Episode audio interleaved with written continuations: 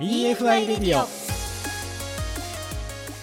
こんばんは大野康則です。高橋真美子です。EFI レディオこの番組ではフードテックや食の未来について一緒に考えていこうという番組です。さあ大野さん今週のゲストの方は？はい、えー、赤坂水産有限会社取締役であります赤坂龍太郎さんにお越しいただいております。この後登場お楽しみに。EFI レディオさあそれでは今週のゲストの方改めてご紹介させていただきます。赤坂水産有限会社取締役でいらっしゃいます赤坂龍太郎さんです。よろしくお願いします。よろしくお願いします。赤坂さんと大野さんとはもうお知り合いなんですよね？そうですね。あのこの EFI でですね、うん、いろいろこう支援させていただいておりまして、うんうん、多分まあ愛媛県のこの水産の中では今一番勢いのある企業さんなんじゃないかなと思っております。はい、その辺こうじっくりとお伺いしたいなと思うんですが、あの赤坂水産というとこう赤坂社長こうどんな事業をされていらっしゃいますか？愛媛県の西予市三亀町というところでマダイとヒラメを養殖している企業です。ホームページ拝見させていただいてもう美味しそうしかちょっと感想が出てこなかった 最初。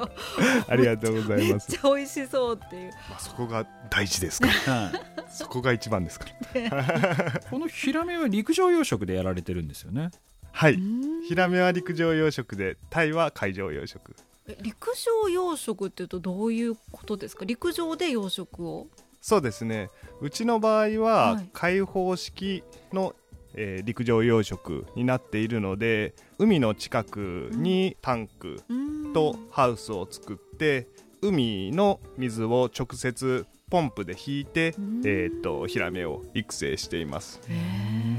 このヒラメに関しては陸上養殖っていうのは一般的なんですか？そうですね。ヒラメってあのぬるぬるした肌をしていて、割とそのいけすで飼うとその肌が傷つきやすかったりするんですよね。そっか。で感染症に弱かったりもするので割とそのデリケートな環境が作りやすい、うん。あの陸上養殖っていうのが好まれてあの養殖されてます。ただ陸上養殖だとこう電気代ですとかいろいろなこう課題があるっていうふうにあの聞いてはいるんですけれども、まあ、海のすぐそこそばにあるからその辺の部分が少し緩和されてる感じなんですそうですね。もう本当まさしくおっしゃる通りで海上養殖に比べるとかなり電気代はかかる。という中でただその一番難しい海水というところは海の近くにあるのでえー、それを利用することである程度緩和しながらやっていけてるのかなというところです。まあ、そういったね、えー、陸上食でヒラメ作りながら今、マダイもねやられてるんですけど、はい、このマダイがですねちょっと特徴的なんですよね。はい、この白樹マダイと、えいうマダイを養殖しておりまして、はい。えー、っと弊社はですね約3年前2019年に白樹マダイブランドでマダイを売り出しました。この白樹マダイがどういう魚かというと餌にごまを混ぜて育てています、うん、これによってこの鯛はごまの中に入っている強い抗酸化作用を持つセサミンという栄養素を身に蓄えた鯛になるんです、えーとそれが結構身が持つねその今ってフードロスとかって結構言われている中で、何日経っても透明感が続くねっていうことである程度受けて、その白獣マダイという名がいろんなそのスーパーさんであったり、飲食店さんで、えー、っと知れ渡るようになりましたと、まあ、そういうものがその白獣マダイになります、これはある一定期間魚粉を使わないでそのごまとかを、まあ、うまく活用しながら育てている。そうですね。そこそれがですね大野さん実はその白樹マダイゼロという魚がありまして。そうか。そこでゼロが入るわけですね、うん、はい。これがまあ、えーと、昨年にできたばかりのブランドなんですけども、うんうん、その白樹マダイから発展して、うん、今って、えーと、マダイの養殖まあ何でも養殖って愛媛盛んなんですけども、うん、すごく海外からも注目されていて、なぜかというとえーっと消費者の皆様も実感しているところがあると思うんですけども、えー地球上の海洋資源ってどんどんどんどん減っていてその中でその海洋資源を減らさずに魚を供給していける養殖業うん。が持続可能な産業として世界から注目されているというところがあるんです。今1キロのマダイ作るのに大体どれくらいの魚粉というか魚をこうすりつぶした餌が必要なんでしたっけ？実は魚を4キロ食べさせる必要があって。えー、そうなんですね。これってタイが特殊な魚なんじゃなしにどちらかというとタイはそれが少ない方なんですよ。へそれがハマチとかましてやマグロとかになると、うんうん。マグロとかも本当8キロぐらい必要なんで、えー。え1キロに対して8キロ？そうですね。えー、そうなんですね。はいでまあそういうふうなことをまあずっと続けていると、うん。まあひょっとしたらね魚粉が作れなくなってしまうかもしれないというまあ危機に対してまあこの白樹マダイゼロと。うん。これが、えー魚粉をまあ使わないやり方になるんですかね。そうですね。あの魚を粉にした魚粉を、えー出荷までの約6ヶ月間うん。使用せずに、えー育て上げたのが白樹マダイゼロになります。これちょっと言うのは結構簡単なんですけど、うん。育てられるんですか？いやめちゃくちゃいろんなハードルがありましそうたですよね、うん。はい。どうやってその課題をクリアされていったんですか？3点ありましてまず1つがその飼料自体の組成を飼料メーカーさんといろいろ協議を重ねながら、うん魚粉を使わなくてもある程度育つようにと調整していったというところがあります、うん。まず多分え栄養素がそれに近いような形での、まあ、配合っていうのをやると思うんですけどよくそういうので聞くのが食べない。その作ってもあんまりこう食いつきが良くないみたいなこともよく聞くんですけれども。いやもう本当おっしゃる通りですね。あの想像してもらいたいのが、うん。ちっちゃい幼稚園や保育園の子にあの野菜食べなさいって。うん。でもなかなか食べない。それと同じなんですよね。魚を使わない 餌を食べさせるってなるほど。幼稚園生よりより野生的な生物ですからタイってはい。やだったやだ。やだやだって。なかなか食べてくれないんですよね。なんでえーっと普通そのタイの餌って割とばらまく形でやれるんですけどもそういう形式ですと食べずに全部無駄餌になっちゃうんですよね。なので根気強くもう本当24時間見守るぐらいの勢いで餌をあげる必要があってはい。それが今までの技術だったら現実的じゃなかったんですよね。そうです。一人ついとかなきゃいけないですもんね。そうですね。でそこを解決してくれたのが AIIoT の技術を搭載した自動給餌器なんですよ。えー。ちょっとずつ上げる感じなんですか？例えばカメラうん。であったりソナーっていうものが、うん。えーっと備え付けられていて、うん。えーっと魚の深度そのどこに魚がいるかっていうことですよね、とカメラでの魚のこの魚群うんうんうん。というものを給餌器自らがうん。判断してうん。自動で給餌を止めてくれる機能がついている給餌器が最近できたんです。すごいそれによって人が24時間監視をしなくてもよりこまめな給餌っていうのができるようになりました。今ここに魚いないからちょっとこの辺は止めとこうとか。おっしゃる通りです。はいすごい。なんで魚が本当に餌を欲しているタイミングだけ餌をあげるっていうことができるので魚を使っていない餌でもなんとかうん太らせることができるようになります。るほど、まあ、幼稚園の子でもおまあ腹空いてねたら,、食べるよっていう、食いますからね。もうそこはもう、えはあそんなことができるようになってたんですね。ーはい。いやあとはこう赤坂さんとこうお話ししてると養殖をやられてる人とは思えないぐらいですね、うん。やっぱその IT ですとか、うんうんうんうん。そういった知識が非常にすごいのと、うん。現地行くじゃないですか、うん。本棚に機械学習 AI の本とか置いてあるんですよね、棚に。なかなかなかなかいない方ですね。はいなんですけどもともと漁師といいますかそういう養殖をやられていたんですか最初から？いえ実は大学を卒業してからは保険会社に勤めておりました、全然違うジャンル。全然違う。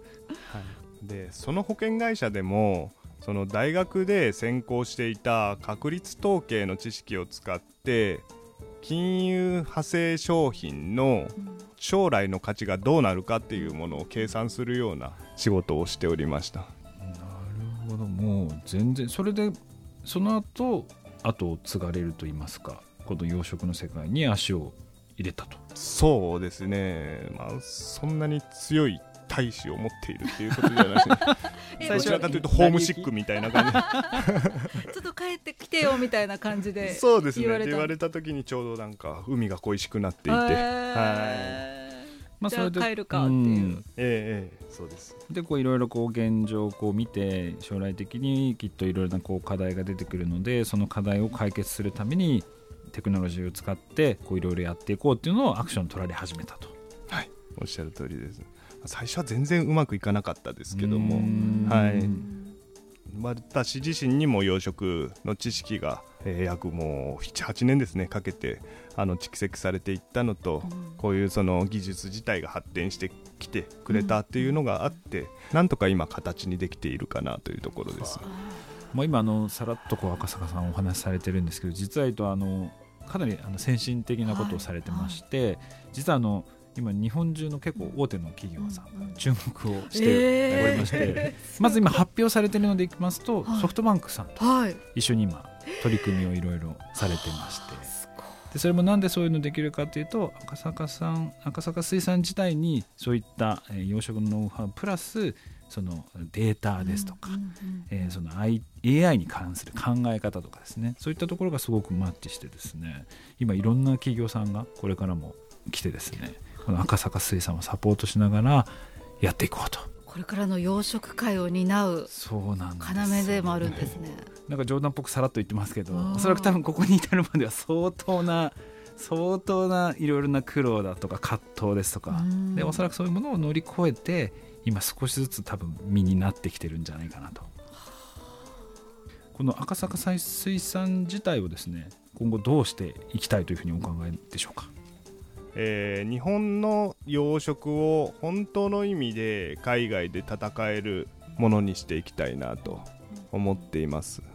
海外にこう出ていくときにこのやっぱり今日本が苦手としている部分っていうのは赤坂さんから見てどのあたりになるんですか？すごく大きなくくりで言うと先進技術ですうね。こういう話があって今最も養殖が発展していると言われている国がノルウェーなんですけどもそのノルウェーの、まあ、養殖業者さんが日本に視察に来た時に、えー放った言葉に衝撃を私は受けたんですけどもそれが40年前日本は私の教師でいろんなことを教えてくれた。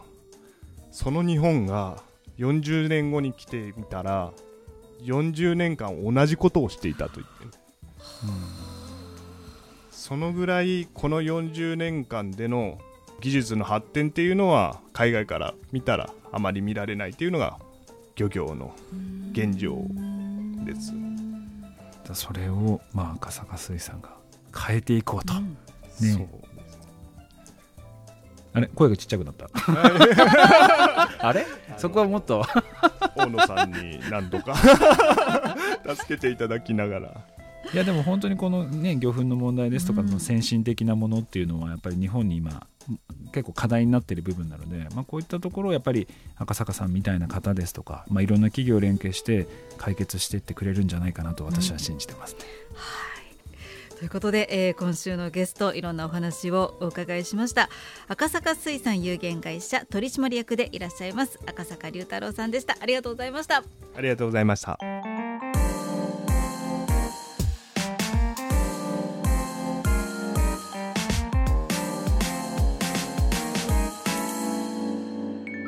EFI トピックスさあここからは EFI トピックスのコーナーです。大野さんお願いします。はい、えー今週はですね、はい。水素菌です。水素菌。その反応。水素いやでもね私も最初そんな反応だ反応だったんですよ、はい。で水素菌のニニュースが最近ちょっと話題になってましてこれ何かというとですね温泉とかからも発見されるんですけど、まあ、そのある菌があるんですね水素菌という、その水素菌と CO2 うん。そして水素を餌にして育てることができるんですよ。で何が作れるかというと、まず培養肉みたいな代替肉も肉も作れるしさらに魚粉も作れるんです。魚粉も作れてさらにそれを加工していくとプラスチックにもなるしそしてさらにジェット機の燃料つまり車の燃料にもなるっていう、ススーパースーパーすごい素材が今研究されておりまして水素菌。水素菌です。で結構これ日本が特にあの進んでおりまして、まあ、そもそもこの水素菌自体がまあ日本の方が発見をしてですね、えー今進められてるんですけれどもこれがすごいんですよ。スプーン1杯はいですね、はい。スプーン1杯を置いときますと。でそれを培養してですね24時間後どれぐらいになるかというと16トンです4トントラックが、4トントラックをうん何台分ってもうなるわけです。スプーン一杯が？そうです。4台分か。4台分ですね。はい。一晩で。それぐらい一気にこう繁殖するということでその、まあ、生産やっぱそういう培養とかって量産化っていうところが非常に課題なんですけれどもそこを補えてそのいろいろな危機っていうの社会課題を解決できるんじゃないかというところで今注目されていると。可能性しかない菌ですね。そうなんですよ。それを使うとね本当魚粉も作れるし、うん。燃料にもなるということで。水素菌を使って自社でちょっとどういうことができるのかちょっとぜひあの試していただければなと思います。ということで、えー世界中の食にまつわるトピックの中から選んでいただいてお伝えしました。以上 EFI トピックスのコーナーでした。EFI レディオさあ EFI レディオエンディングのお時間ですが大野さん今週いかがでしたか？赤坂社長。ね、いや、はい。あの先週もそうでしたけれども、うん。うんやっぱり本当に今愛媛県の企業って注目されておりまして、うん。いろいろなその国内だけでなく海外からも注目されていてな今回ですよねソフトバンクというような大きい企業さんですとか、そういったところがどんどん協力しながらですね新しいことを一緒に作っていきたいって人たち非常に多いですので、あのいやうちもなんかやりたいなと思ってる方はですね、ぜひ EFI のうん。ページに行ってですねはい。問い合わせいただければなと思います。はい。そして、えー白島大もね私たちは食べても応援したいと思いますはい。さてこの EFI レディオなんですがウェブ上で聞くことができます。EFI レディオで検索してください。FM 愛媛の番組ホームページ上でまたポッドキャストも配信中です。ぜひお聞きください。えー最新回は番組終了後にアップする予定です。ということで EFI レディオ今週もお付き合いくださってありがとうございました。それでは皆さんまた来週。大野康則でした。高橋真美子でした